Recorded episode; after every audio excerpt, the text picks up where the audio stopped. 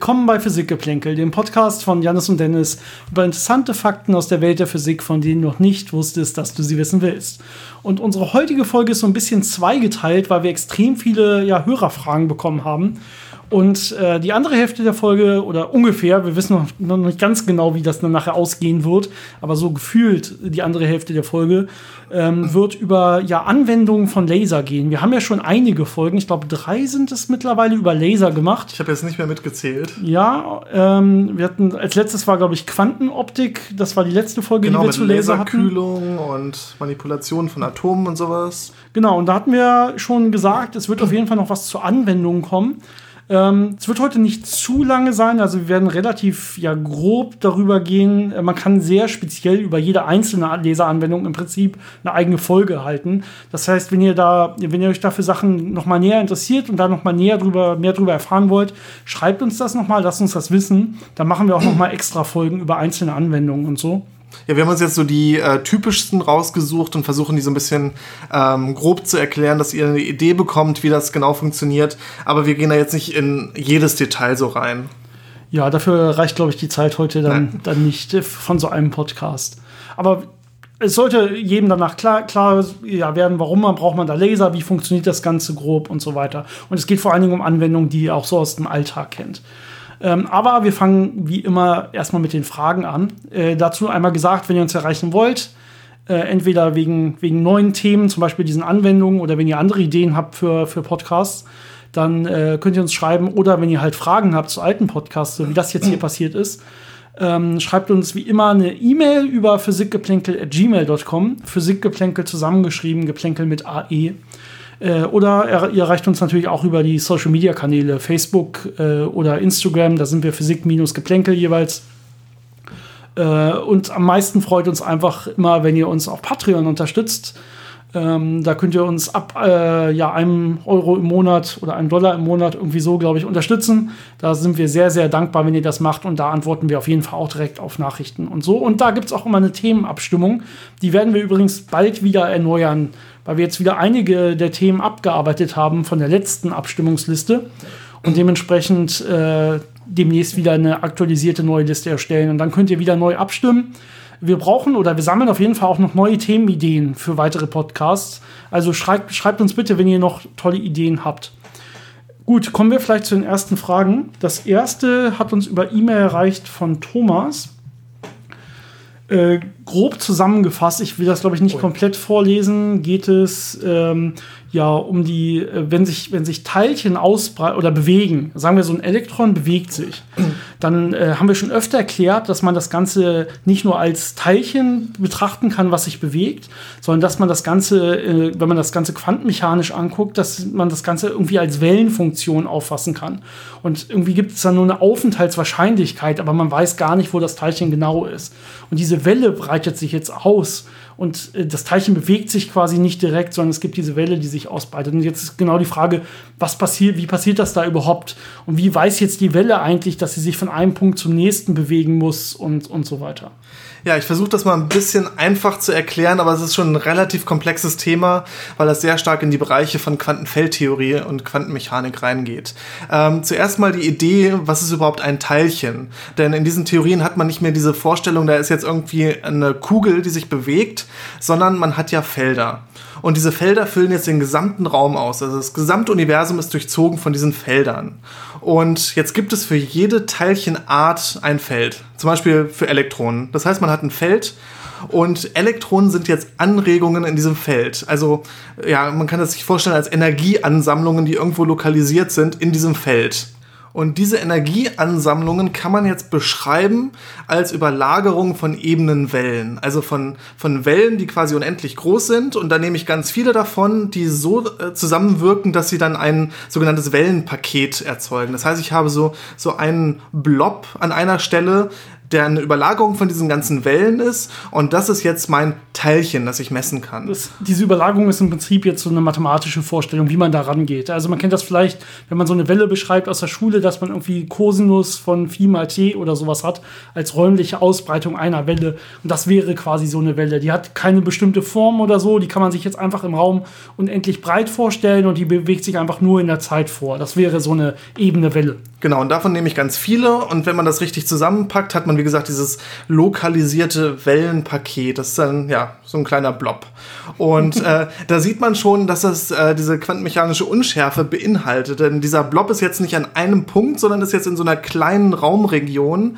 Und wenn ich jetzt eine Messung mache, werde ich mit einer gewissen Wahrscheinlichkeit dieses Teilchen an verschiedenen Positionen messen, je nachdem, wie groß dieser Blob an der Stelle war. Ähm, das gibt einem schon dieses ganze Konzept der Quantenmechanik dann raus mit dieser äh, Wahrscheinlichkeitsverteilung, die sich dann verändern kann. Und da sieht man jetzt an dieser Beschreibung durch ebene Wellen, äh, wie die Ausbreitung mathematisch dann funktioniert, nämlich durch eine sogenannte Wellengleichung, die mir sagt, wie sich diese ganzen ebenen Wellen zeitlich äh, verändern, also ausbreiten. Und äh, natürlich machen die einzelnen Wellen das für sich, aber das sorgt natürlich auch dafür, dass dieses zusammengesetzte Wellenpaket sich auf eine gewisse Art ausbreitet. Und ähm, in der Quantenmechanik ist es so, dass es sich nicht nur als Wellenpaket, das seine Form behält, ausbreitet, sondern es läuft auch so ein bisschen auseinander. Das heißt, es wird, es breitet sich auch noch, während es sich bewegt, aus. Äh, das heißt, es wird unschärfer und das Teilchen ist also äh, über einen größeren Raumbereich verteilt. Genau, das nennt man normalerweise Dispersion, dieser Effekt, dieses Auseinanderlaufen der Wellen, die man da betrachtet. Das heißt, wir haben jetzt quasi äh, festgestellt, dass äh, sich dieses äh, Teilchen durch sein Feld und Anregungen in seinem Feld beschreiben lässt. Aber der Ort, wo ich dieses Teilchen äh, sehe, das folgt einer gewissen Wahrscheinlichkeitsverteilung, die auch wieder äh, über dieses, über die, ja, die Werte in dem Feld quasi dann äh, zugänglich ist. Das ist so ein bisschen so eine doppelte Beschreibung an der Stelle. Und ähm, dieses, also dieser Schwerpunkt von dem Wellenpaket, das kann man jetzt im klassischen Sinne als den Ort des Teilchens annehmen. Und das verhält sich von der Ausbreitung her dann wieder klassisch, weil auch in der Quantenmechanik Größen wie der Impuls vorhanden sind, die die Ausbreitung von so einem Wellenpaket steuern. Das heißt, so ein Wellenpaket hat eine vorgegebene Richtung, in die es zum Beispiel wandert und hat eine vorgegebene Ausbreitungsgeschwindigkeit. Das ist dann nachher auch klassisch wieder gesehen die Geschwindigkeit des Teilchens in genau diese Richtung. Und äh, die folgt den ganz normalen klassischen Regeln natürlich auch, muss es auch. Das heißt, wir haben natürlich sowas wie, wenn das Ganze schon mal in Bewegung ist, dann bleibt es auch in Bewegung, außer es wirken, wirken irgendwelche externen Kräfte, die das Ganze abbremsen. Ja? Das heißt, ähm, das Ganze wird sich einfach äh, kontinuierlich mit gleicher, gleichbleibender Geschwindigkeit in eine Richtung ausbreiten. Und so bewegt sich dann auch dieses Teilchen, wenn ich mir das vorstellen will. Einfach nur so als Wellenpaket konstant in eine Richtung. Genau, denn diese Wellen haben jetzt keinen Grund, irgendwie abgeschwächt zu werden oder zu stoppen. Die laufen einfach weiter bis in die Unendlichkeit und somit eben auch dieses Teilchen. Und äh, dass man dann noch diese, diese Unschärfe dazu bekommt, das ist dann Quantenmechanik. Äh, da kann man sich dann nochmal extra Gedanken drüber machen. Aber wenn man sich das Teilchen jetzt als äh, quasi Schwerpunkt von diesem Wellenpaket vorstellt, dann wird es einfach, wenn man es einmal anschubst, diesen Impuls behalten und äh, einfach weiterlaufen. Ja, ich glaube, das, was hier wirklich mitgenommen werden kann, was ein bisschen das Besondere ist, was man nicht so häufig hört, ist, dass diese Felder grundlegend erstmal wirklich überall im Universum vorliegen. Ja, das heißt zum Beispiel dieses elektromagnetische Feld, äh, deren Anregung zum Beispiel jetzt das Elektron ist oder sowas, das gibt es überall. Und jetzt kann ich in ein Vakuum gehen, da ist das dann fast null. Da liegen normalerweise ja ganz wenig elektromagnetische Felder vor. Aber ich kann zum Beispiel jetzt auch gucken, wo, wo ist jetzt so ein Teilchen mit Ladung, so ein Elektron zum Beispiel. Da wird das halt eine, äh, eine, ja, eine spezifische Anregungsstärke haben, äh, in dem sich dann so ein Teilchen quasi wiederfindet aufgrund dieses ja, dieser zusammengesetzten Wellen mehr oder weniger. Und ich kann mir natürlich auch ähm, ja, die Felder angucken, die als Felder und nicht als Teilchen vorliegen. Also das wäre in dem Fall dann so eine Art Wechselwirkungsteilchen. Das heißt, ich kann mir nachher angucken, wie sieht das eigentlich aus, wenn, wie ist das elektromagnetische Feld in so einem Tisch oder sowas. Und da wird es auch angeregt sein, weil die ganzen Atome und Moleküle sich auch mit elektromagnetischer Wechselwirkung, mit elektromagnetischen Kräften zusammenhalten. Das heißt, auch da gibt es Anregungen, die sehen aber anders aus, als habe ich jetzt irgendwo lokalisiert an einem Ort wirklich so ein Elektron sitzen zum Beispiel. Aber es ist dasselbe Feld, mehr oder weniger.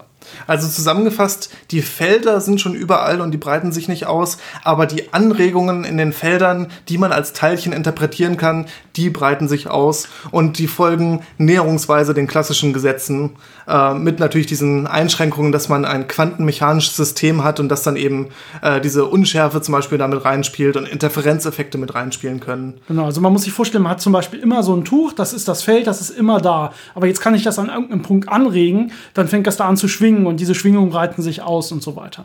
Aber dieses Tuch ist immer überall da. Also es kann halt null sein, ja, aber man würde physikalisch trotzdem sagen, es ist da, weil wenn ich wieder in die Quantenmechanik gehe, ist es auch nie so richtig null, sondern es gibt ja immer diese Unschärfe und es gibt eine Minimumenergie, die das Feld immer hat. Dementsprechend weiß man schon immer eigentlich, dass alle Felder überall da sind. Genau, die sind dann halt in ihrem Vakuumzustand, wenn da jetzt keine Anregung ist. Da hatten wir, glaube ich, auch schon mal drüber geredet, äh, über Vakuum von Feldern und äh, Vakuumfluktuationen. Das heißt, dass man da so, so kleine Anregungen hat, die sofort wieder verschwinden und so, so ein, ja, so ein wie nennt man das, so ein Geblubber quasi von Teilchen, die kurz auftauchen und wieder verschwinden. Aber das ist für die Frage jetzt nicht so relevant, sondern da geht es wirklich nur darum, ich habe eine reale Anregung, also wirklich Energie, die lokalisiert in diesem Feld vorhanden ist und sich ausbreitet. Wenn wir in dem Tempo weiter Fragen beantworten, das, wird eine lange ja, Folge, glaube ich. Lange Folge. Ähm, die nächsten Fragen gehen wir vielleicht ein bisschen schneller durch, weil uns äh, Jonathan auch über E-Mail relativ viele Fragen auf einmal gestellt hat. Ich glaube, die Fragen sind jetzt aber auch nicht ganz so äh, komplex, dass man da in Quantenfeldtheorie-Erklärungen reingehen muss. Also das ist schon, genau. äh, wie ich finde, auch ein Bereich der Physik, der sehr sehr mathematisch ist und sehr äh, schwer zu verstehen und sehr unanschaulich werden kann. Und deswegen haben wir jetzt versucht, das so ein bisschen euch näher zu bringen. Ich hoffe, das hat geklappt. Falls nicht, ihr könnt uns immer noch schreiben, wenn ihr weitere Fragen dazu habt oder wenn wir das noch mal ein bisschen äh, näher erläutern sollen. Genau, also ich gehe mal direkt zur nächsten Frage von Jonathan. Vielen Dank für die Frage an der Stelle auch. Ähm, da geht es erstmal, wie gesagt, das sind ein paar Fragen. erstmal geht es äh, um eine Folge, die wir, ja, das ist eine unserer ältesten Folgen, da haben wir über Gravitationswellen geredet. Und da haben wir darüber gesprochen, dass die Photonen, die in so einem Gravitationswelleninterferometer hin und her wandern, dass man da beachten muss, dass sie zum Beispiel auch den, die Spiegel anstoßen und sich dadurch die Spiegel bewegen. Das nennt man Photonenrückstoß an der Stelle. Und wenn man das Ganze im Groben betrachtet, heißt das, ist das so eine Art Photonenrauschen, das da wirklich erzeugt wird aufgrund dieses Rückstoßes. Und im Prinzip ist die Frage, die dahinter steckt, ein bisschen, ja, Photonen sind ja gar nicht massebehaftet. Wie können die mehr oder weniger überhaupt so einen Spiegel anstoßen? Genau, und die äh, einfache Antwort ist, Photonen haben zwar keine Masse, aber sie haben einen Impuls. Und äh, nach den klassischen Stoßgesetzen weiß man, wenn etwas einen Impuls hat und von einem Objekt reflektiert wird, wird es einen Impuls übertragen. Das heißt, es wird eine Kraft ausgeübt auf das andere Objekt und das fängt dann an zu wackeln. Genau, jetzt ist natürlich die Frage, warum hat denn jetzt ein, Impul äh, ein Photon Impuls? Äh, das ist vielleicht ein bisschen grundlegendere Frage. Ähm, Impuls normalerweise kennen wahrscheinlich die meisten aus der Schule als M mal V. Und wenn die Masse null ist, ist der Impuls null, ist ja klar. Ja, nicht ganz so, weil das ist nicht die grundlegende Definition des Impulses. Ähm, das ist die Definition eines Impulses für einen massebehafteten Körper, mehr oder weniger. Deswegen das, das, M. Wenn das M 0 ist, gilt diese Gleichung gar nicht mehr. Da muss man ein bisschen äh, woanders hingucken. Und jetzt kann man natürlich einfach so die Gleichung äh, für den Impuls eines Photons aus einer Formelsammlung nehmen. Und ähm, das wäre normalerweise sowas wie E durch C, äh, wenn man das sich anguckt. Und wobei die, e, die Energie des Photons H mal F ist. Und ähm, das heißt, man hat sowas wie H mal F durch C, sowas wie H durch Lambda würde dann, das sind alles jetzt Gleichungen, die man raussuchen kann. Und ja, dann weiß man, okay, das Photon hat einen Impuls. Ähm, wo kommt das eigentlich her? Wo ist da die tiefer gehende Definition? Und da muss man sich ein bisschen, ja, eigentlich mit Symmetrien beschäftigen. Äh, wieder ein bisschen, da wollten wir noch mal irgendwann eine eigene Folge drüber machen. Vielleicht ein bisschen relativ kurz die physikalischen Gleichungen sind so angelegt, dass es egal ist, wo ich die durchführe. Also es spielt quasi keine Rolle, ob meine, also wenn ich eine Gleichung hinschreibe, steht da nicht bei, die Gleichung gilt aber nur in dem und dem Labor, sondern die kann, die muss überall gültig sein, die Gleichung. Natürlich mit denselben Randbedingungen, also mit denselben äh, Kräften, die wirken und so weiter, die von außen kommen. Aber die Gleichung selber muss immer wirken. Die muss hier wirken, die muss auch auf dem Mars gelten und die muss auch, äh, wenn wir das Universum betrachten, für irgendwas gelten, was äh, tausende Lichtjahre von uns entfernt entfernt ist. Und ähm, das ist quasi eine Ortssymmetrie. Das heißt, wir nennen das Translationssymmetrie. Es ist egal, äh, ob wir das Experiment hier durchführen oder ob wir das zum Mars ja, äh, hinschieben quasi und es da durchführen. Ähm, es muss dasselbe gelten. Und ähm, wenn man das mathematisch annimmt, dass das in diesen Gleichungen drinstecken muss, dann kann man damit im Prinzip Erhaltungs eine Erhaltungsgröße finden. Eine Größe in den Gleichungen, die immer gleich sein muss, egal wo ich es mache. Und ähm, dann kommt man über diese Annahme, kann man sich ausrechnen, das ist genau der Impuls. Der Impuls muss immer erhalten sein, weil ich diese Ortstranslationssymmetrie habe. Und ja, das andere sind quasi mathematische Feinheiten. Wenn man sich da näher mit beschäftigen will, das äh, zugrundliegende mathematische Konstrukt, Konstrukt wird normalerweise Noether-Theorem genannt, erfunden von Noether.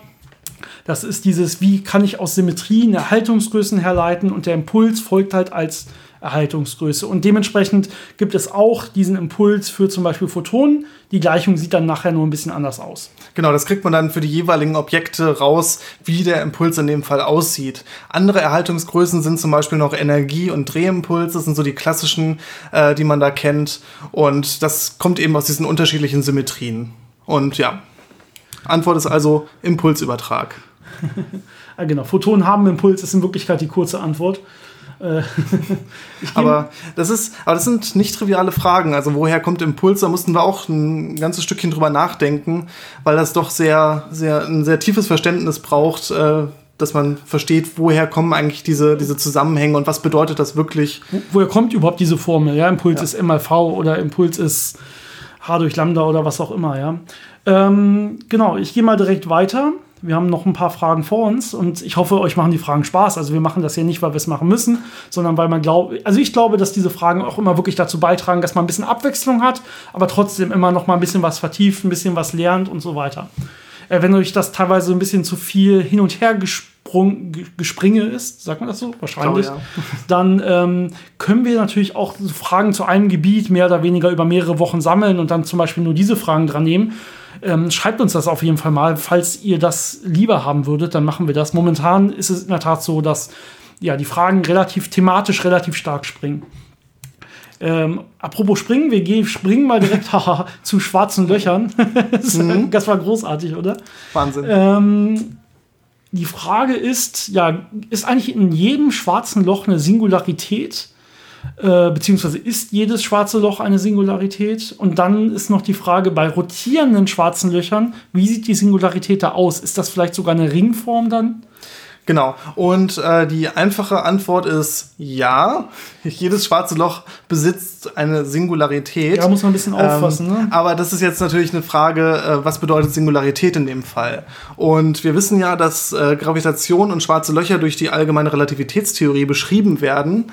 Und die sagt dann, in dem Punkt, also im Zentrum eines schwarzen Loches, äh, werden unsere Gleichungen geben unendlich als Energiedichte und als alles Mögliche. Ja. Das heißt, äh, im Prinzip sagt uns das nur, die Theorie bricht an der Stelle zusammen. Wir können das nicht mehr beschreiben, was da genau passiert. In der realen Welt, da gibt es diese unendlichen Energiedichten und so weiter nicht. Da sind sich die Physiker auch einig. Ja? Das heißt, wir nehmen das wirklich nur, ja, die ART sagt, da gibt es eine Singularität. Aber das heißt nicht, dass die in der Realität wirklich vorkommt. Das sagt uns nur, wir wissen nicht, was da passiert, weil wir eben noch nichts äh, noch nicht die richtige Theorie gefunden haben, die das Zentrum von schwarzen Löchern quasi beschreiben kann. Ja, das heißt, die Theorie gibt eine Singularität her. Wahrscheinlich ist da dann im Endeffekt irgendein, irgendein String mit Mindestdurchmesser oder irgendein äh, Raumelement, was eine Mindestgröße haben muss oder so weiter und so weiter. Wir wissen es nicht. Ähm, das, momentan die Theorien sagen Singularität. Man kann damit wunderbar rechnen, weil ja im Prinzip alles, was innerhalb des Ereignishorizontes eines schwarzen Lochs ist, äh, eh uns nicht mehr interessiert. Nach außen hingerichtet hat ein schwarzes Loch immer nur drei Größen. Das ist eine Ladung, das ist sein Drehimpuls und das ist seine Masse. Und wie jetzt die Masse verteilt ist innerhalb des schwarzen Loches, und darum geht es ja bei dieser Singularität, das spielt im Prinzip keine Rolle für uns. Genau, aber jetzt kann man natürlich aus den Formeln sich anschauen, wie sieht diese Singularität aus. Und bei den normalen, nicht rotierenden schwarzen Löchern ist es wirklich ein Punkt, ein ganz kleiner, unendlich kleiner Punkt, der äh, in der Mitte von diesem Ereignishorizont sich irgendwo befindet. Aber bei rotierenden schwarzen Löchern ist das kein Punkt mehr, sondern da bildet das wirklich einen Ring. Also wenn man sich die Formeln da anguckt, sieht man, dass die Singularität da durch einen Ring beschrieben wird. Ja, es ist, ist nicht Aber exakt kreisrum, es kommt äh, kreisrund, es kommt so ein bisschen drauf auf das schwarze Loch an und so weiter. Also man kann sich das vielleicht besser als Ellipse oder so vorstellen, aber es ist in der Tat ein bisschen ausgedehnt, so ringförmig. Ja. Das heißt, ja, die Frage, Antwort ist ja eigentlich auch ja. Also es ist gut recherchiert. Aber ob man das jetzt, ob einem das zugänglich ist, also ob man diesen Ring jetzt wirklich sieht, ist auch eher unwahrscheinlich. Wahrscheinlich ist es so, wenn man ihn sieht, ist man schon im schwarzen Loch drin und dann ist eh alles zu spät. Naja, es ist ja, der Ring ist ja eh innerhalb des Ereignishorizonts. Genau. Das heißt, man kann ihn eh, wie gesagt, das sind nur die Gleichungen, geben halt momentan her, dass da dieser Ring wäre. Was in Wirklichkeit da passiert und da ist, wissen wir nicht, denn Singularitäten weisen, deuten eigentlich nur darauf hin, die Theorie versagt an dieser Stelle. Theorien haben immer Grenzen. Also wir wissen, unsere Theorien wissen immer nur, die gelten in dem und den Bereichen, in dem und den Energiebereich, in dem und dem Raumbereich. Das muss man bei der Theorie halt dazu sagen. Und wenn man sie in diesen Grenzbereichen oder darüber hinaus anwendet, dann macht man Fehler normalerweise. Ja? Ähm, das gehört einfach dazu. So, nächste Frage geht. Äh das ist eine komplexe philosophische Frage oh ja. im Prinzip. Ich kann sie mal vorlesen und ich glaube, wir probieren sie danach einfach mal so zu erklären, wie wir sie verstanden haben, was wahrscheinlich falsch ist. und dann probieren wir sie kurz und knapp so zu beantworten, wie wir sie beantworten würden. Ähm, wahrscheinlich einfach, weil man da auch drei Stunden drüber reden kann. Die Frage ist, hat die Emergenz in Atomen, Molekülen, Organen, Gesellschaft und im Universum eine physikalische Grundlage? Äh, und ist das menschliche Bewusstsein der Versuch des Universums, sich selbst zu verstehen? Ähm, vielleicht teilen wir das Ganze in zwei Fragen auf und ich gehe erstmal auf den letzten Teil ein. Da, also, da wollen wir, glaube ich, einfach hier auch nichts zu sagen. Das hat nichts mehr mit Physik, rein gar nichts mit Physik zu tun. Das menschliche Bewusstsein das Universum will nichts normalerweise, so wie wir das verstehen. Und äh, das menschliche Bewusstsein ist rein physikalisch auch nur ein ja, zusammengesetztes Objekt mehr oder weniger. Dementsprechend können wir das, glaube ich, übergehen. Aber das äh, ja, deutet ja so ein bisschen hin auf die, die Emergenz von, von Systemen und so weiter. Äh, es geht ein bisschen darum, so wie wir das zumindest verstehen, äh, wie sieht das aus, wenn ich jetzt so komplexe Systeme, wie zum Beispiel hier genannt Bewusstsein habe? Das ist ja irgendwie entstanden aus einem Gehirn und das Gehirn ist zusammengesetzt eigentlich im Innersten aus Elementarteilchen. Das heißt, irgendwie entsteht etwas extrem Komplexes aus ja, kleinen, im Prinzip berechenbaren Teilchen. Und kann sowas überhaupt sein? Ähm, und ja, wie ist da die physikalische Grundlage? Genau, also besteht ein System nur aus den Teilen, aus denen es wirklich besteht, oder ist da noch mehr drin als seine Bestandteile? Ich glaube, das ist so die. Ja, das geht so ein bisschen auf den Laplace'schen Dämon, wenn ich darüber nachdenke. Also es gibt diese Theorie, so eine alte Theorie im Prinzip, dass wenn ich ja jedes Elementarteilchen im Universum äh, den Zustand jedes Teilchens kenne, dass ich dann im Prinzip die komplette Zukunft berechnen kann. Dann fällt sowas weg wie Selbstbestimmung und sowas und man kann alles vorhersagen. Und da hat ja im Prinzip die Quantenmechanik schon einen Strich durchgemacht, im Sinne sie sagt, ja, aber es gibt ja in Wirklichkeit nur Wahrscheinlichkeiten und je nach, erst wenn ich messe, entscheidet sich das System. Das heißt, ich kann gar nicht aus einem Zustand genau berechnen, wie es nachher ausgeht. Das gibt es nur mit gewissen Wahrscheinlichkeiten. Und die werden sich natürlich aufaddieren, wenn ich jetzt ganz, ganz viele von so Elementarteilchen auf einmal nehme und so weiter.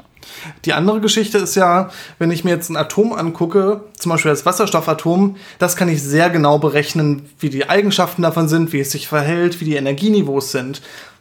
Aber wenn ich mir jetzt einen Haufen von Atomen angucke, dann ist die Anzahl der möglichen Zustände, in denen dieser Haufen sein kann, so viel größer, dass es sehr, sehr schwierig wird, das zu berechnen. Ähm, dann braucht man sehr schnell Supercomputer und vereinfachende Annahmen, um das noch vernünftig zu berechnen. Und wenn man jetzt dann wirklich komplexe Objekte nimmt, wie zum Beispiel einen Menschen, da ist die Anzahl der Teilchen schon so groß, äh, und die Anzahl der Zustände, die möglich sind in diesem System, so unendlich viel größer als alles, was man berechnen kann, dass es einfach für uns praktisch nicht mehr möglich ist, diese Sachen exakt zu berechnen. Das heißt, wir, wir können nicht genau sagen, ähm, wie das äh, Verhalten, was man auf makroskopischen Skalen sieht, genau aus den Elementarteilchen und deren Bewegungen äh, resultiert. Aber es gibt äh, bisher keinen Grund anzunehmen, dass äh, da irgendwas anderes noch ins Spiel kommt, außer die physikalischen Naturgesetze, die wir äh, mittlerweile entdeckt und einigermaßen verstanden haben. Genau, das heißt theoretisch, wenn man die Zustände aller Teilchen kennt, würde man auch das Zustand des Gesamtsystems kennen, obwohl natürlich dabei immer noch auch diese quantenmechanische Unschärfe sich äh, reingerechnet werden muss. Dementsprechend kann man nicht exakt vorhersagen, wie sieht es nachher aus, wenn die Wellenfunktion äh, zerfällt und so oder sich lokalisiert und so weiter.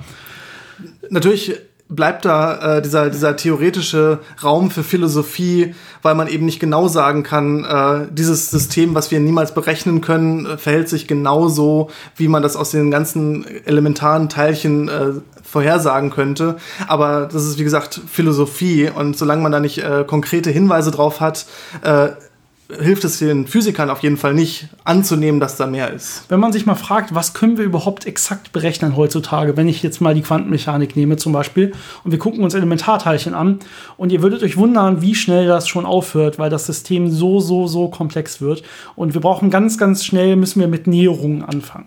Ein Wasserstoffatom, das heißt ein Proton und ein Elektron, das können wir noch gut berechnen. Das kriegen wir noch exakte Lösungen für die Energieniveaus und so weiter. Ähm, das, nächst, äh, das nächste, was man machen kann, ist, dass ich noch ein Proton dazu nehme. Dann habe ich so ein, ja, äh, ein geladenes Helium mehr oder weniger, also zwei Protonen, ein Elektron. Das kann ich auch noch gerade so vernünftig berechnen. Und dann hört es schon fast auf. Wobei dann schon die Wechselwirkungen im Kern selber kompliziert werden. Also meistens guckt man sich dann zum Beispiel nur die äh, Energieniveaus des Elektrons an mhm. und dann geht das noch einigermaßen gut. Aber ja, diese exakten Lösungen, äh, die wirklich einfach nur durch eine, durch eine äh, analytische Rechnung kommen, das hört sehr schnell auf. Man muss dann sehr schnell numerisch werden oder eben äh, Formeln finden, die das äh, Verhalten zwar äh, analytisch beschreiben, aber trotzdem irgendwo Näherungen haben, die darauf, die das, damit eingehen. Das ist im Prinzip der große und äh, wenn es dann von der Physik zur Chemie hingeht, zum Beispiel, ja, weil die Chemiker können nicht Wellenfunktionen von ihren einzelnen Molekülen berechnen, um dann exakt vorher zu sagen, was passiert. Manchmal schon. Ähm, ja, nicht keine exakten Lösungen, sondern ja, äh, immer Näherungen für irgendwelche Sachen dabei. Man weiß immer, okay, ab dann und dann vernachlässige ich irgendwelche Terme oder so. Das sind immer Näherungen, die man braucht. Diese exakten, rein exakten mathematischen Lösungen, wenn man wirklich bei Null anfängt, ähm, die gibt es da auch nicht. Sondern da muss man dann wirklich schon, entweder man weiß, okay, man kann das und das vernachlässigen, man kann das und das gut annähern, weil ähm, die Ladung da hinten trägt hier vorne überhaupt nicht mehr bei, zum Beispiel. Deswegen muss ich dieses Feld hier nicht noch mit einbeziehen. Ja, solche Annahmen muss man dann treffen, um damit dann irgendwelche Sachen zu machen. Ja, rein berechnen kann man im Prinzip maximal irgendwie noch so zwei Protonen oder so, dann hört's, dann hört's auf. Dementsprechend, da ist sehr, sehr viel Raum, aber es gibt eigentlich, die physikalischen Regeln sollten, so wie es momentan aussieht, für alles gelten. Und da ist dann eigentlich auch kein weiterer Raum für andere Sachen mehr. Aber es gibt nicht diese ja, Vorhersagbarkeit oder diesen Determinismus im Universum, dass alles vorherbestimmt ist aufgrund der Quantenmechanik alleine. Ja. Da war noch eine Frage, war das hierbei, äh, was auch über Wasserstoff ging? Myonischer Wasserstoff? Ja, genau, das, ist hier auch, nein, das ist hier auch äh, die Frage, was ist myonischer Wasserstoff, Eigenschaften, Verwendung, wie sieht das aus? Wo wir gerade schon über den Wasserstoff mit dem ja. Elektron geredet haben.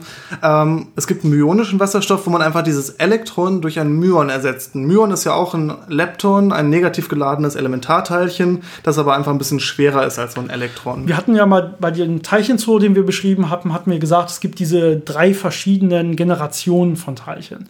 Und da war in der ersten Generation das Elektron und in der zweiten Generation wird das dann ersetzt durch das Myon. Das heißt, das ist quasi einfach das ein bisschen schwerere Elektron der zweiten Generation. Ansonsten hat es exakt die gleichen Eigenschaften. Es ist nur ein bisschen schwerer. Das heißt, äh, auch das, der myonische Wasserstoff wird im Prinzip die gleichen Eigenschaften haben wie normaler Wasserstoff, Allerdings sind natürlich durch die äh, unterschiedliche Masse des Myons die Energieniveaus ein bisschen unterschiedlich. Das heißt, ähm, wenn man jetzt zum Beispiel Spektroskopie macht, wird man einen Unterschied sehen.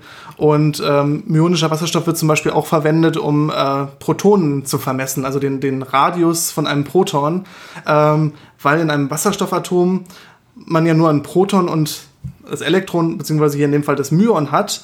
Und die haben natürlich eine gewisse Wechselwirkung, dass die Energieniveaus von dem äh, Elektron beziehungsweise Myon beeinflusst. Und wenn man das beides jetzt vergleicht, äh, kann man sehr gut äh, vermessen, wie groß eigentlich dieses Proton sein muss. Und äh, dafür nutzt man das zum Beispiel. Ich weiß nicht, was da jetzt noch für andere Anwendungen gibt, aber das, jetzt, das sind jetzt nicht so wirklich Alltagsanwendungen mit myonischem Wasserstoff, sondern eher äh, so Laborexperimente, die man damit machen kann. Ja, aber wir bleiben direkt mal beim Myonen, denn äh, eine andere Frage ist noch ähm, Myonen oder andere Elementarteilchen. Das heißt, das sind ja Teilchen, die erstmal mehr oder weniger Punktteilchen sind in den Theorien und die aus keinen anderen kleineren Teilchen mehr zusammengesetzt sind. Und die Frage ist jetzt, wenn die zerfallen, zum Beispiel so ein Myon zerfällt äh, durchaus, der hat eine relativ kleine Halbwertszeit, das heißt, nach einer gewissen Zeit zerfällt so ein Myon einfach, wenn es entstanden ist. Und die Frage ist jetzt, in was zerfällt denn so ein Elementarteilchen? Es, entsteht, es besteht ja aus gar nichts anderem mehr. Ja, ähm, es gibt verschiedene Möglichkeiten, wie so ein Teilchen, so ein Elementarteilchen noch zerfallen kann. Ähm, das Wichtige dabei ist, dass dieses Elementarteilchen diese ganzen Erhaltungsgrößen hat, die wir vorhin schon mal angesprochen haben. Und die müssen nach dem Zerfall erhalten bleiben. Und ansonsten kann man eigentlich machen, was man will, rein mathematisch, und dann wird es auch irgendwie äh, passieren in der Natur, mehr oder weniger. Das heißt, äh, wenn die Ladung erhalten ist und wenn der Drehimpuls erhalten ist und dann es gibt noch andere Quantenzahlen, die, die erhalten Energie sein müssen. Ist. Die Energie muss erhalten sein, andere Quantenzahlen. Die Leptonenzahl muss erhalten solche sein. Sachen. Genau, sehr gut. Dann ähm, kann das passieren. Das heißt, so ein Myon ähm, kann zum Beispiel mehr oder weniger in Elektron zerfallen. Denn wir wissen ja schon, okay, haben, die haben ja eigentlich dieselben Eigenschaften. Was fehlt dann noch? Da, äh, ja, Masse, mehr oder weniger. Und wir wissen ja, es gilt auch noch E gleich mc Quadrat. Das heißt, äh, das Elektron wird erstmal aufgrund der kleineren Masse, wird es kleinere Energie haben. Das heißt, es braucht noch irgendwie einen Partner, der da Energie wegträgt zum Beispiel. Ähm, das können dann entweder einfach zum Beispiel elektromagnetische Strahlung sein. Die haben wiederum keine Ladung. Das heißt, da muss man sich dann nicht drum kümmern.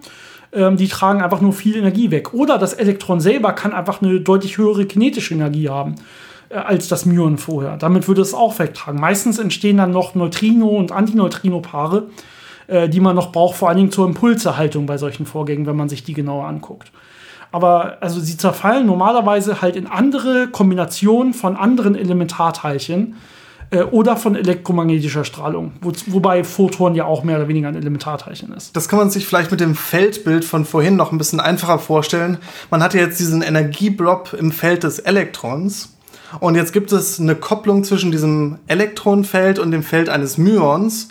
Und jetzt wird einfach dieser Blob äh, seine Energie verlieren im Elektronenfeld und die auf das Myonfeld übertragen, wo dann äh, Blob entsteht oder andersrum, je nachdem, ob ich äh, mehr Energie reinpacke oder Energie rausnehme. Das heißt, man hat einfach einen Energietransfer von einem Feld, das ein Teilchen beschreibt, in ein anderes Feld. Genau, und dieser Transfer zwischen den Feldern, diese Wechselwirkung kann eben nur passieren, wenn auch diese ganzen anderen Größen äh, passen. Ja, deswegen wird das nicht immer stattfinden, überall, sondern nur, wenn das halt genau da gerade passt und dann noch mit einer gewissen Wahrscheinlichkeit, da kommen dann diese Halbwertszeiten und so her, dann wird es das geben, dass eben zum Beispiel in dem Fall das Myon zerfällt zu einem Elektron.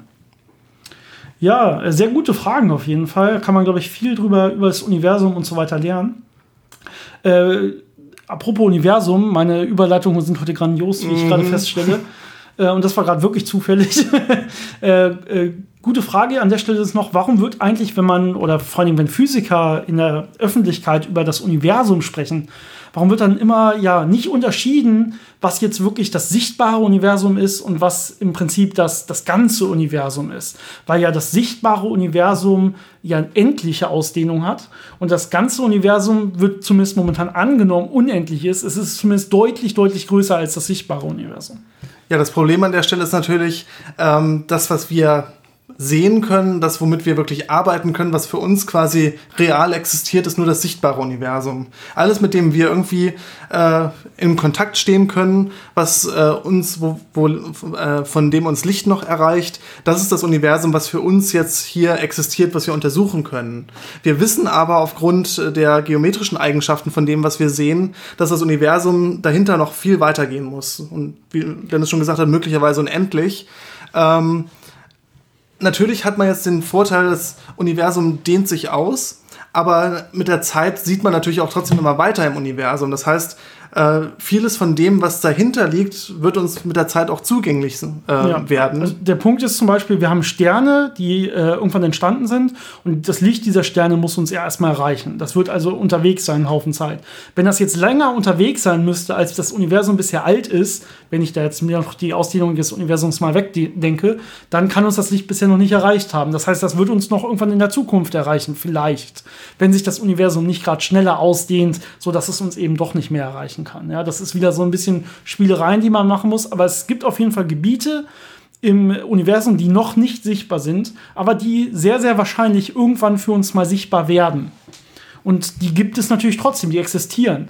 Aber man muss nicht wirklich da unterscheiden, wenn man vom Universum redet, dann meint man erstmal immer nur, wie du es gerade gesagt hast, das sichtbare Universum weil nur das physikalisch zugänglich ist für uns. Alles andere ist ja erstmal reine Spekulation. Physik beruft sich wirklich auf dem, was wir messen können, was wir sehen können an der Stelle.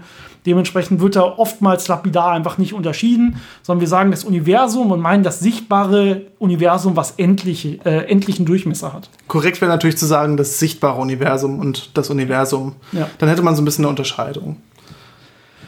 Da war noch eine Frage, oder? Ähm, ja, im Prinzip eine Frage noch und ein Hinweis. Äh, eine Frage geht nämlich über Laserkühlung und ob wir das mal erklären können.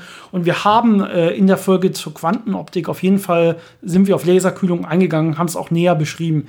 Wenn das nicht genug war, schreibt uns noch mal, machen wir noch mal ein bisschen detaillierter. Da gibt es auf jeden Fall einen Haufen Feinheiten und man kann mehrere Vorlesungsreihen darüber halten. Aber das wollten wir eigentlich nicht. Dementsprechend einfach noch mal in die Folge Quantenoptik reinhören. Da haben wir über Laserkühlung geredet.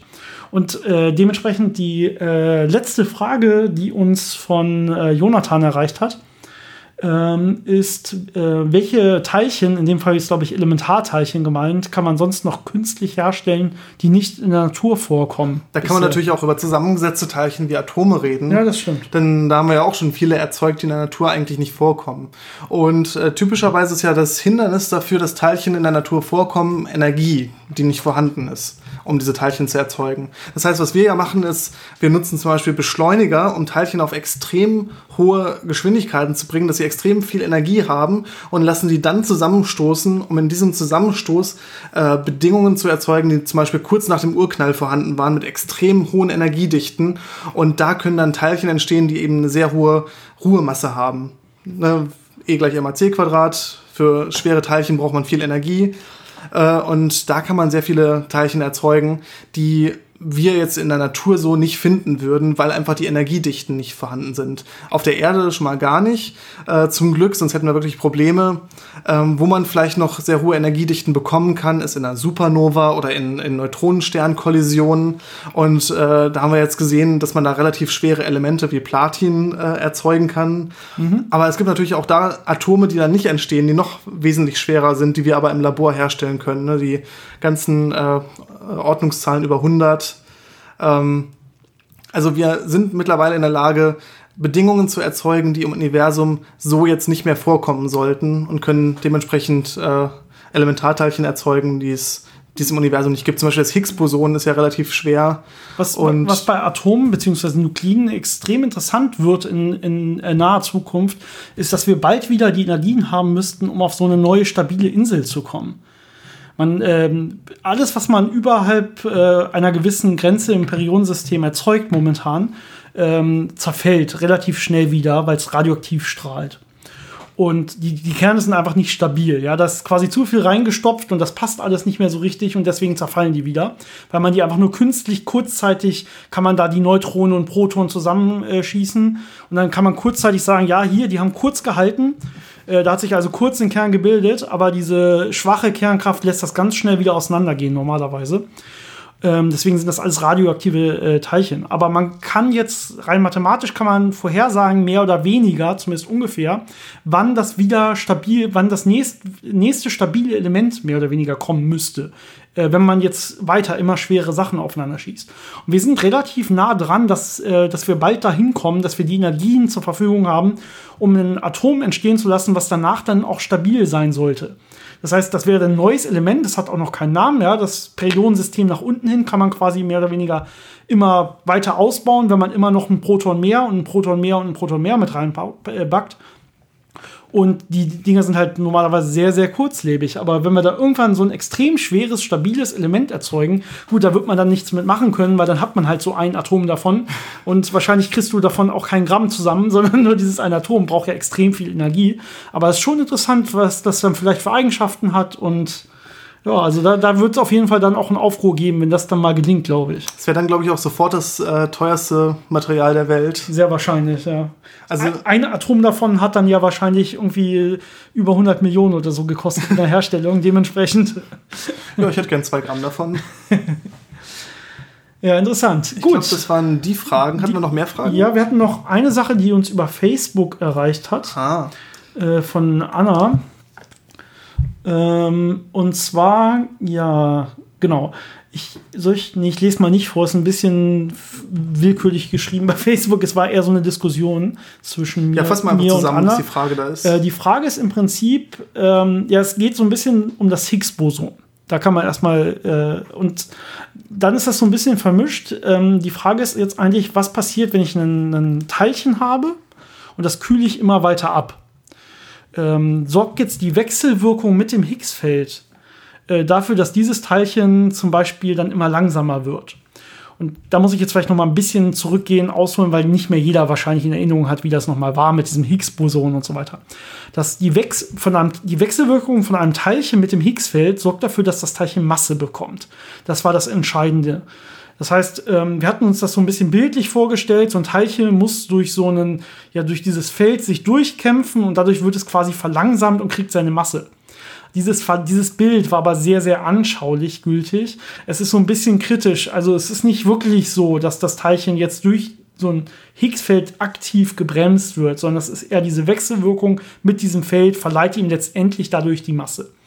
Und das Wichtige hier, also es ist schon so, dass das Teilchen ohne Masse hält es natürlich Lichtgeschwindigkeit. Teilchen ohne Masse ähm, bewegen sich immer alle mit Lichtgeschwindigkeit, so wie wir das wissen. Ähm, wenn das Teilchen Masse hat, bewegt es sich mit kleiner als Lichtgeschwindigkeit. Und das kommt aufgrund der Wechselwirkung mit dem Higgsfeld. Das heißt, da kann man schon sagen, okay, die Wechselwirkung mit dem Higgsfeld bremst das Teilchen quasi ab.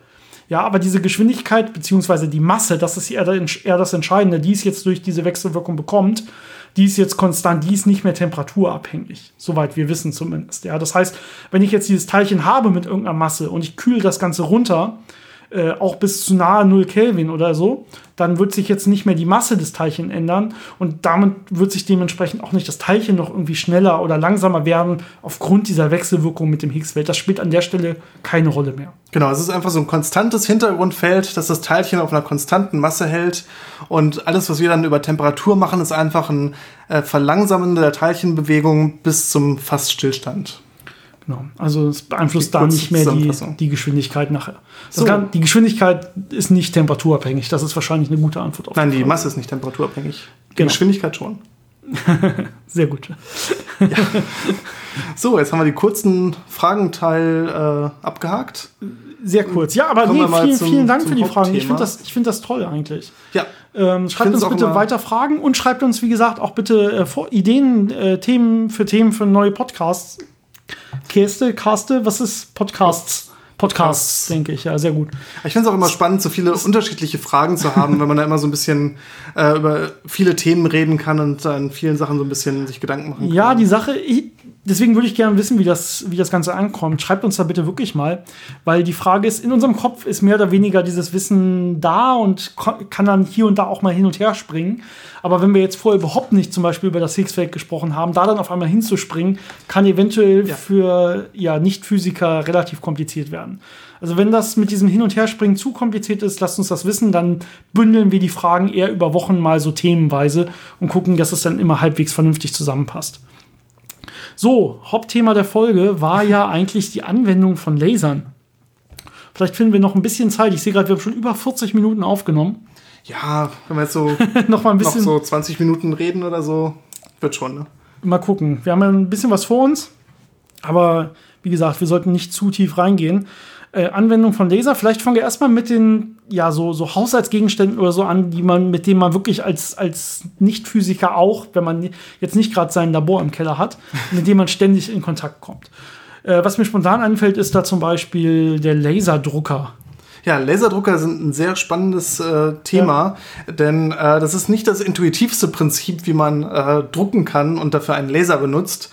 Man könnte sich natürlich vorstellen, äh, einfache Art, man nimmt einen Laser, verkohlt das Papier, schon hat man was gedruckt.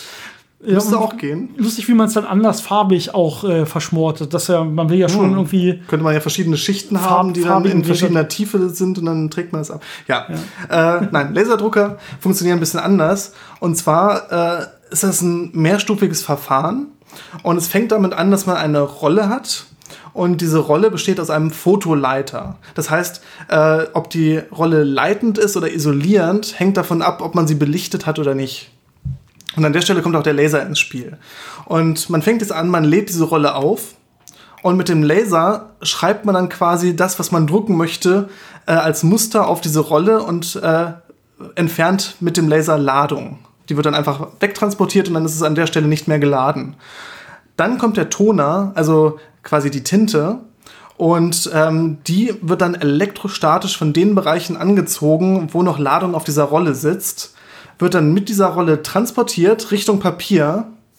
Und äh, das Papier kommt jetzt an diese Rolle dran, wo dann dieser Toner äh, elektrostatisch angezogen ist. Und hat aber auf der anderen Seite vom Papier noch eine Rolle, die die andere Ladung besitzt und sehr stark aufgeladen ist. Und damit den Toner jetzt von dieser Rolle auf das Papier draufzieht. Und dann hat man jetzt durch Elektrostatik äh, ganz viel Toner auf dem Papier relativ lose noch drauf sitzen. Und dann kommt der letzte Schritt, eine weitere Rolle, die sehr heiß ist und jetzt kurz ähm, dieses, diesen Toner anschmilzt, dass er mit dem Papier eine Verbindung eingeht und dann fest äh, auf dem Papier drauf bleibt.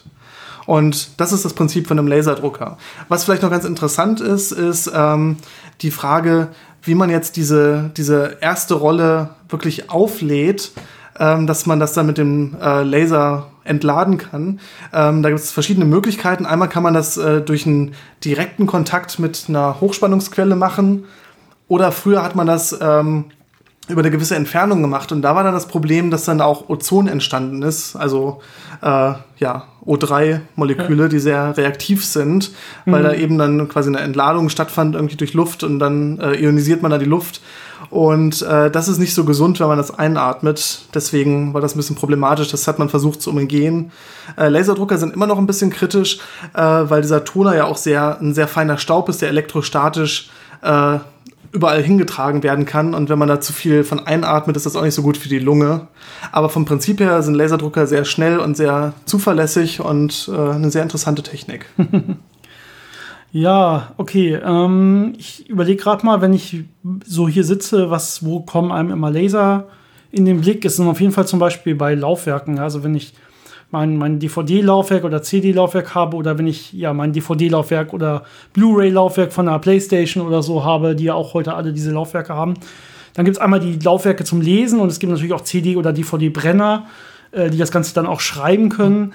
Das Prinzip ist wahrscheinlich hier von der Liste, die wir hier gemacht haben, noch mit das bekannteste muss man sagen. Ähm, wir haben, ja. Aber es ist ganz interessant, weil es einen gewissen Unterschied gibt. Ja. Und zwar gibt es zwei Arten von CDs, DVDs und Blu-ray. Also erstmal der Unterschied zwischen CDs, DVDs und Blu-ray ist einfach die Wellenlänge. Ja. Und die Wellenlänge sagt mir einfach, ich kann kleinere Strukturen schreiben und kann dadurch mehr Informationen auf den gleichen Raum bringen. Ähm, aber es gibt jetzt zwei unterschiedliche Arten, wie man diese Daten auslesen kann, je nachdem, ob eine DVD oder CD wieder beschreibbar ist oder nicht. Und zwar die eine ist ja, ich nehme eine CD und presse mechanisch da so Vertiefungen rein, die die digitalen Informationen enthalten, die ich haben möchte. Und jetzt nehme ich einen Laser, reflektiere ihn von der Oberfläche von dieser CD und habe dann quasi ein kleines Interferometer. Das heißt, ich gucke mir an, äh, ist der Weg, den das Licht geht, äh, hat er eine gewisse Länge oder ist es ein Tick länger, wo die Vertiefung ist? Und dadurch kann ich jetzt diese Informationen auslesen. Dann kriege ich Helligkeitsunterschiede und äh, die äh, kann ich dann übersetzen in die Informationen. Im Prinzip ist es eine Art Entfernungsmessung, die ich mache. Also von irgendeinem Fixpunkt aus, wo der Laser ist, bis runter zu den Einkerbungen in der CD oder in der DVD messe ich immer genau, wie tief ist gerade die Einkerbung.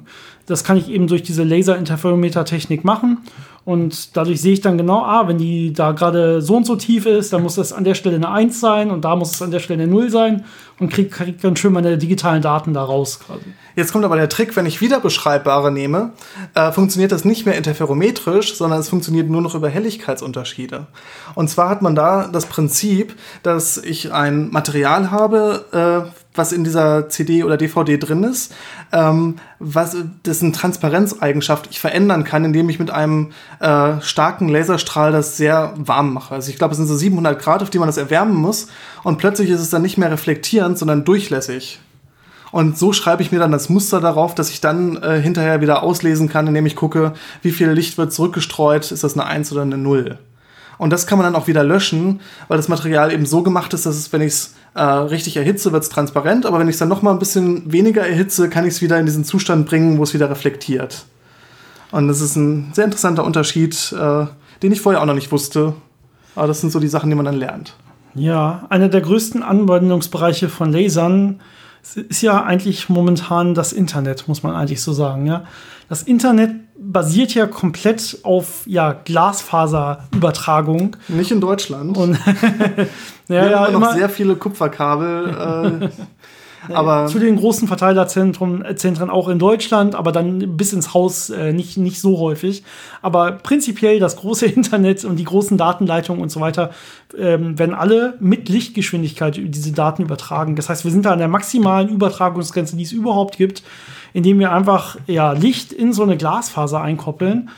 Ähm, kann man im Prinzip auch mehrere Folgen drüber machen, wie das genau geht und so. Man nutzt da ein bisschen äh, etwas raus, das nennt man Totalreflexion. Das heißt, wenn man mit einem besonders ja, kleinen Winkel mehr oder weniger in so einen Glaszylinder einkoppelt, dann wird das in diesem Zylinder immer hin und her ähm, ja, reflektiert und kann nicht mehr raus äh, ausdringen, mehr oder weniger. Und das geht so gut, dass sich das Ding nachher auch biegen kann. Es kommt ein bisschen auf die Brechungsindizes innerhalb dieses Zylinders an, dass ich äh, die schön verlegen kann wie Kabel, dass ich die biegen kann und dass das Licht trotzdem immer innen drin nur hin und her reflektiert wird.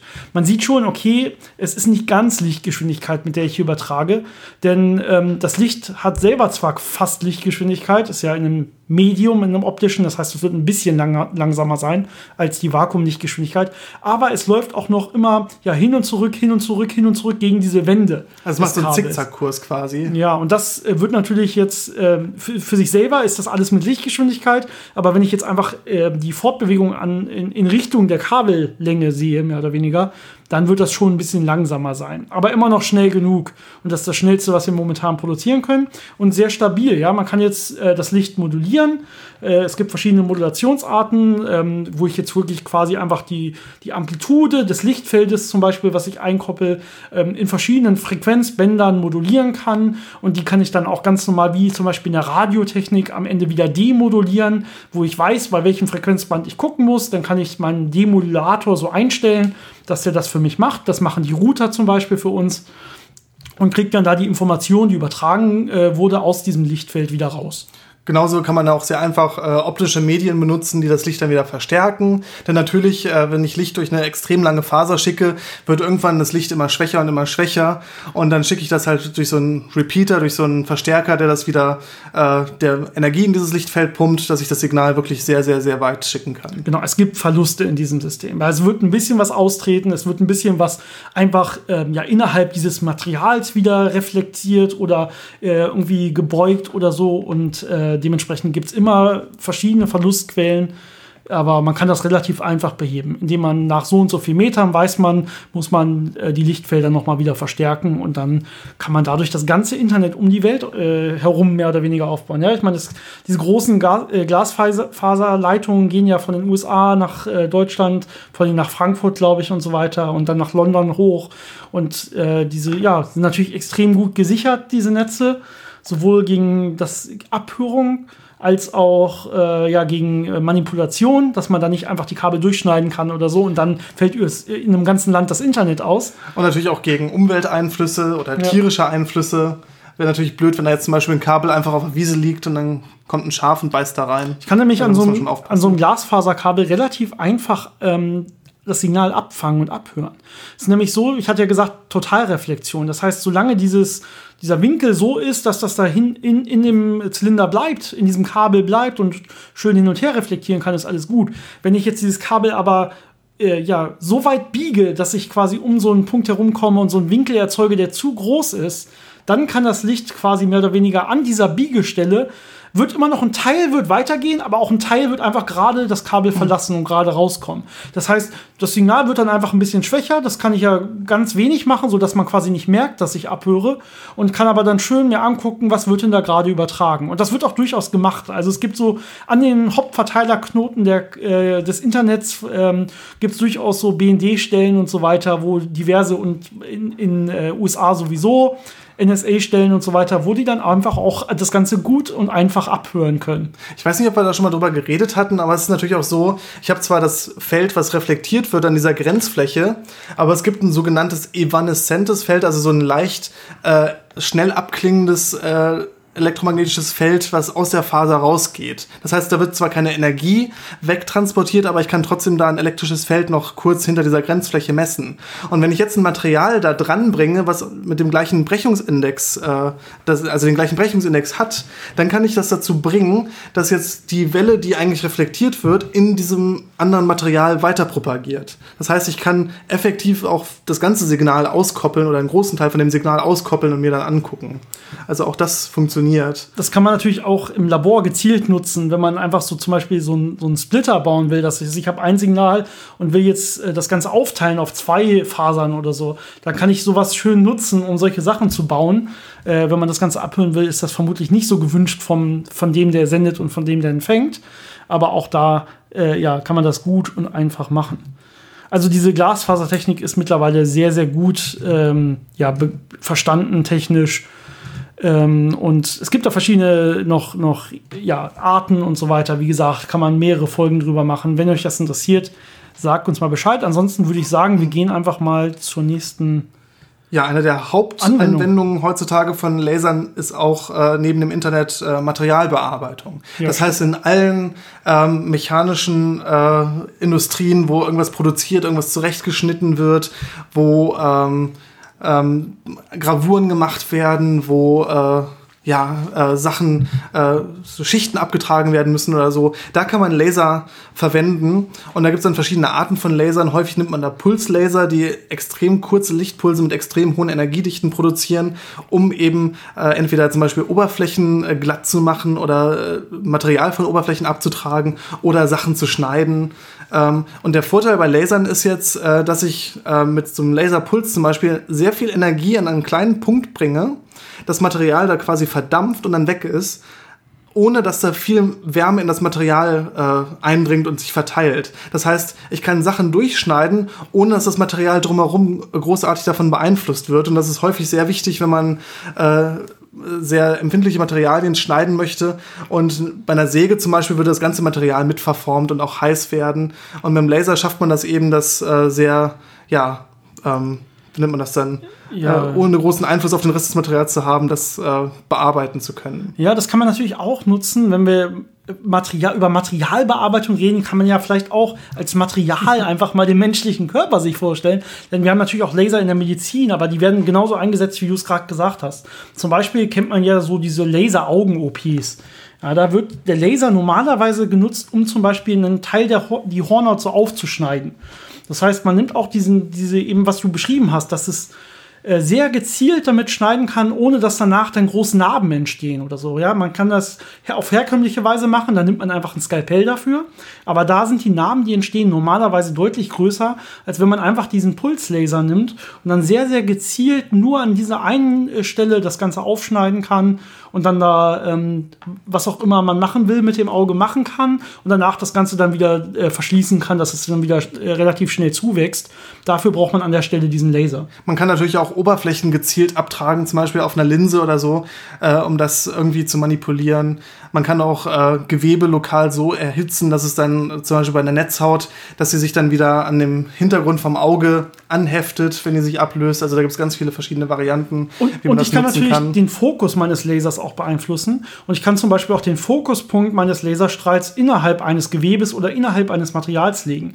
Das heißt, ich kann dafür sorgen, dass die meiste Energie, die ja dann am stärksten komprimiert, fokussiert im Fokus ist, äh, zum Beispiel ja äh, nicht direkt an der Oberfläche der Haut zum Beispiel passiert, sondern dass die äh, ein Zentimeter innerhalb der Haut oder sowas äh, dann ähm, äh, ja was verdampft zum Beispiel, was da nicht hingehört, wenn ich irgendwie Krebs oder sowas bekämpfe, äh, ohne dass ich da vorher aufschneiden muss, um dann da ranzukommen. Sondern ich kann quasi dann, wenn ich die richtige Wellenlänge wähle, die vorher von der Haut nicht absorbiert wird, äh, dann kann ich da in die Haut mit reinstrahlen, mehr oder weniger.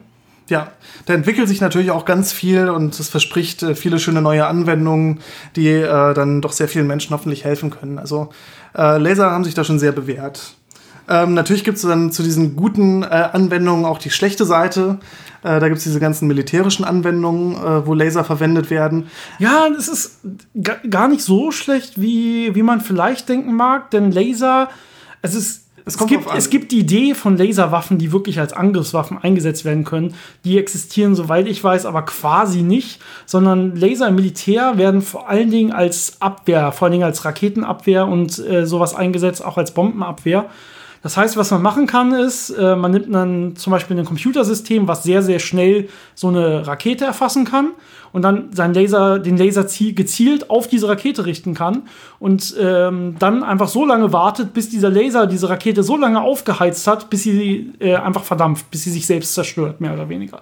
Das heißt, man lässt aufgrund dieser Hitzeentwicklung, lässt man diese Raketen, bevor sie einen selber treffen können, in dem Fall verdampfen. Es ist schon schwerer, wirklich irgendwie gerade aus dem Weltall oder so einen Laser ähm, ja, anzufertigen, anzubringen, der dann auf dem Boden irgendwas beschießen kann, irgendwas kaputt machen kann. Ja, man könnte natürlich äh, bodengestützte Laser haben, die einfach Leute zerschneiden. Also ja, die also Möglichkeiten gibt es auch. Ich, ich habe noch ich nicht davon nicht, gehört, die, dass das passiert. Also ich habe mal gelesen, dass es entwickelt wurde, aber ich glaube, eingesetzt wurde es zum Glück nicht. Ich weiß auch nicht, ob es verboten ist, das einzusetzen. Ich hoffe, aber ich hoffe das wäre schon, das wäre sehr viel. Ja, also das, wo es wirklich benutzt wird, sind diese Laserabwehrsysteme, um, um sich vor Raketen und so weiter zu schützen. Da gab es ja auch mal früher dieses riesen Star Wars Projekt der USA, wo sie probiert haben, sich während des Kalten Krieges vor russischen Atombombern und so zu schützen, indem sie ja Satelliten mit Laserabwehrmechanismus in, äh, ja, über ihren Kontinent im Weltall mehr oder weniger verteilen wollten. Das ist alles, hat alles zu der Zeit noch nicht geklappt. Das ist dann, war einfach nur ein großes Millionen- oder Milliardengrab für ihr Geld, mehr oder weniger. Aber ähm, wir, als, als Abwehr ist interessant. Was man aber auch im Militär benutzen kann, ähm, ist zum, sind zum Beispiel LIDAR-Systeme, um sich äh, ja, über die Landschaft Gedanken zu machen, um sich über auch Wetterphänomene Phänomene Gedanken zu machen und so weiter. LIDAR ist im Prinzip sowas wie Radar, nur dass ich halt statt Radar wählen, nehme ich Laser wählen. Das ist die Idee davon. Genau, also man nimmt einen Laser, äh, strahlt ihn irgendwo hin und guckt sich jetzt an, wie viel Licht wird zurückgestreut und wie lange hat das gebraucht, bis es zurückgestreut wird. Man kann sich dann auch angucken, welche, äh, welche Wellenlängen werden wie stark zurückgestreut und dann kriegt man alle möglichen Informationen über die Zusammensetzung von dem Material, was ich da habe, die Entfernung von mir und man kann daraus alle möglichen Sachen berechnen. Zum Beispiel in der Meteorologie wird das ganz viel verwendet, um die Höhe von Wolken zu äh, messen, um Luftdruck zu messen, um die Temperatur zu messen, um äh, den Anteil an bestimmten Spurengasen in der Atmosphäre in verschiedenen Höhen zu messen. Also da eine ganz vielfältige Anwendungsmöglichkeiten. Genau, man hat auch LIDAR-Systeme, die zum Beispiel, wo man die Wellenlänge variieren kann von der Strahlung, die man aussendet und dann kann man auch explizit nur manche Moleküle zum Beispiel ansprechen. Und dementsprechend kann man zum Beispiel äh, LIDAR-Geräte als Test auch gebrauchen, um zum Beispiel den Ruß eines äh, Schornsteins zu messen, die Zusammensetzung zum Beispiel. Indem ich in diesem Ruß jetzt nur das CO2 anspreche oder äh, und so weiter und nur spezielle Rußpartikel anspreche und dann immer die Einzelkonzentration wirklich dann ablesen kann, je nachdem, was ich mir angucke. Aber im Prinzip ist das LIDAR nichts anderes als erstmal einfach wieder so eine Längenmessung, mehr oder weniger. Plus äh, Frequenzinformation äh, oder Wellenlängeninformation. Genau, die genau. Ich, weil ich ja weiß, was ich aussende und wenn ich weiß, was ich habe, kann ich noch mehr schließen. Also wenn ich zum Beispiel weiß, ich, diese Wolke ist da und da auf der und der Höhe, kann ich ja auch durch andere Mittel, kann ich das ja auch testen, wo die Wolke ist und ähm, ich weiß exakt, aus was die Wolke zusammengesetzt ist und ich stelle jetzt mein LIDAR auf diese Wellenlänge ein und leuchte diese Wolke jetzt an, dann kann ich zum Beispiel dann auch darauf schließen, ah, wie ist denn die Temperaturänderung auf dem Weg, weil das jetzt ja auch meine optische Weglänge verändern wird, wenn es da ein bisschen wärmer oder kälter ist, weil das den Brechungsindex in der Luft beeinflusst. Genauso die, äh, ja, die Druckunterschiede in der Luft werden auch meinen optischen Weg beeinflussen. Also gerade in der Metrologie kann man diese und auch natürlich leider im Militär kann man diese Sachen sehr gut ähm, dann verwenden, um sich wirklich um die komplette Umgebung zu kümmern und alles ja, herauszufinden, was, was herauszufinden ist. Diese Entfernungsmessungen nutzt man natürlich auch äh, für zum Beispiel autonome Autos oder Roboter, äh, um eben ein Bild sich von der Umgebung zu machen, indem man äh, mit dem Laser die Umgebung abrastert und wieder guckt, wie lange braucht das Licht, um zurückzukommen und welche Eigenschaften hat es. Und dann weiß man, okay, da ist das Objekt, da ist jetzt eine Glasscheibe, da ist ein Stein im Weg ähm, so kann man richtig schöne 3D-Modelle von seiner Umgebung anfertigen, um sich eben zu orientieren, wenn man jetzt, wie gesagt, selbstfahrende Autos hat oder irgendwelche anderen äh, Vermessungen machen möchte. Zum Beispiel auch Archäologen machen das ganz viel jetzt in äh, Gebieten, wo äh, historische Städten stark bedroht sind von der Zerstörung. Versuchen sie mit Lasersystemen halt wirklich ein dreidimensionales Modell zu machen, alles zu kartografieren, um eben ein sehr genaues äh, Computermodell nachbauen zu können, um das äh, für die Nachwelt zu erhalten, falls es doch zerstört wird sind wirklich nur Entfernungsmessungen, die man macht, aber man kann die ja so in so einem Raster anlegen. Also man, man misst die Entfernung zu einem Punkt, geht ein Zentimeter nach rechts, misst sie wieder und das kann man dreidimensional machen und damit diese ganzen Systeme aufbauen. Ja, wie das Ganze genau passiert, ist normalerweise, wenn ich auf kurzen Distanzen bin, ähm, dann verwende ich dafür meistens so interferometrische Systeme, indem ich einfach gucke, ah, das Licht, was ich hinschicke, in, ähm, lasse ich interferieren mit dem Licht, was dann reflektiert und wieder ankommt. Und dann äh, kann ich normalerweise, das kennt man in der Schule vielleicht mit so einfachen Interferometern, wo ich dann so ähm, zum Beispiel die Hochpunkte zählen kann, die durchlaufen. Also bei, je, bei jeder Wellenlänge, die jetzt das eine Licht länger läuft als das, das andere, mehr oder weniger, äh, bisschen schwer das so zu beschreiben, ja, dann werde ich quasi sehen, dass, dass es einmal hell und einmal wieder dunkel wird äh, aufgrund der Interferenz dieser beiden Wellenlängen bei mir. Das wird zum Beispiel mit einer Fotodiode einfach gemessen. Und jetzt kann man einfach gucken, wie viele dieser Durchläufe gibt es. Und daraus kann ich dann berechnen, wie weit ist das Ganze entfernt, mehr oder weniger. Genau, die andere Möglichkeit ist wirklich die Laufzeit vom Licht äh, sich anzuschauen. Das kann man machen, indem man zum Beispiel ähm, gut getimte Lichtpulse losschickt oder indem man irgendwelche äh, Muster auf das Licht aufmoduliert. Das heißt, die Amplitude des Lichtes auf eine bestimmte Art moduliert und dann hinterher genau wieder erkennen kann, ah, mit dem Muster hat es jetzt so lange gedauert, bis ich das wieder empfangen habe. So weit ist es also weg gewesen. Was übrigens die wenigsten wissen, ist, dass auch die ganzen modernen äh, Mobiltelefone alle mittlerweile mindestens zwei dieser ja im Prinzip liederartigen Laser drin haben. Das wird dann nicht ganz Lieder genannt, das ist nicht ganz so ja ausgefeilt, sondern ist ein bisschen runtergebrochen, mehr oder weniger. Aber es kann dafür benutzt werden, dass das Handy dann solche Sachen kann, also dass es sich auch ein Bild von der Umgebung machen kann, indem es in verschiedene Richtungen verschiedene Laser mit verschiedener Amplitude hat, die es dann auch wieder bei Reflexion unterscheiden kann. Und kann dann so tolle Sachen machen wie Autofokus für irgendeine Person, die irgendwo im Bild steht oder so, weil es eben wahrnehmen kann, wo ist die Person genau an der Stelle und wie bewegt sich die Person, sodass der Autofokus auch angepasst werden kann. Genau, oder eben auch Gesichtserkennung. Das heißt, es rastert äh, ab und sieht, oh, da ist ein Gesicht, äh, jetzt muss ich mich darauf fokussieren oder jetzt mache ich davon ein Foto. Wobei ihr jetzt erstmal keine Angst haben müsst, da irgendwie reinzugucken oder so. Denn erstens ist das Ganze im Infrarotbereich, das heißt, man sieht die Strahlen nicht. Das ist fürs, Auge, fürs menschliche Auge nicht wahrnehmbar. Aber die sind natürlich auch so leistungsschwach, dass die einem nicht schaden, auch wenn die genau ins Auge leuchten an der Stelle. Ähm, ja, und benutzen auf jeden Fall LIDAR-ähnliche Systeme. Es wird dann nicht exakt LIDAR genannt. Jeder Hersteller von Fotokameras und Mobiltelefonen und so nennt sein System dann ein bisschen anders. Aber sie nutzen schon dieses äh, Standardsystem der Entfernungsmessung und dann ist da oftmals noch eine KI hintergeschaltet, die probiert zu erkennen, äh, wo ist dann da ein Gesicht und was kann denn da der Hintergrund sein und so weiter, um dann wirklich auch den Fokus zum Beispiel anzupassen. Abschließend habe ich vielleicht noch eine Sache, nämlich den Barcode-Scanner, den man so von Supermarktkassen Marktkassen kennt. Oder wenn man irgendwie äh, als Einlass ins Kino oder so sein, mittlerweile ja nur noch sein, sein Handy einfach ähm, einscannen lässt. Äh, zum Beispiel auch QR-Codes erfassen lässt oder so. Was QR-Codes ist, nichts anderes als einfach ein äh, zweidimensionaler Barcode. Ein Barcode selber ist erstmal nur eindimensional, muss halt irgendwie von links nach rechts gescannt werden, diese, dieser Strichcode. Ähm, die Sache ist, bei einem Barcode-Scanner, die meisten, die heutzutage verwendet werden, sind eigentlich gar keine Laser, sondern das sind ganz normale Leuchtdioden. Also es ist quasi eine normale Lampe, aber es ist nicht nötig, dass man da Laserlicht nimmt. Es gibt Laser-Barcode-Scanner. Das Problem ist, die sind relativ kompliziert und schwierig aufzubauen. Das heißt, du musst ja irgendwie ja, diesen, diesen Barcode abscannen. Und bei dem Laser-Barcode-Scanner wird das normalerweise gemacht, indem ich irgendwie noch ein paar Spiegel drin habe, die meinen Laserstrahl ja kippen können, indem ich den Spiegel kippe.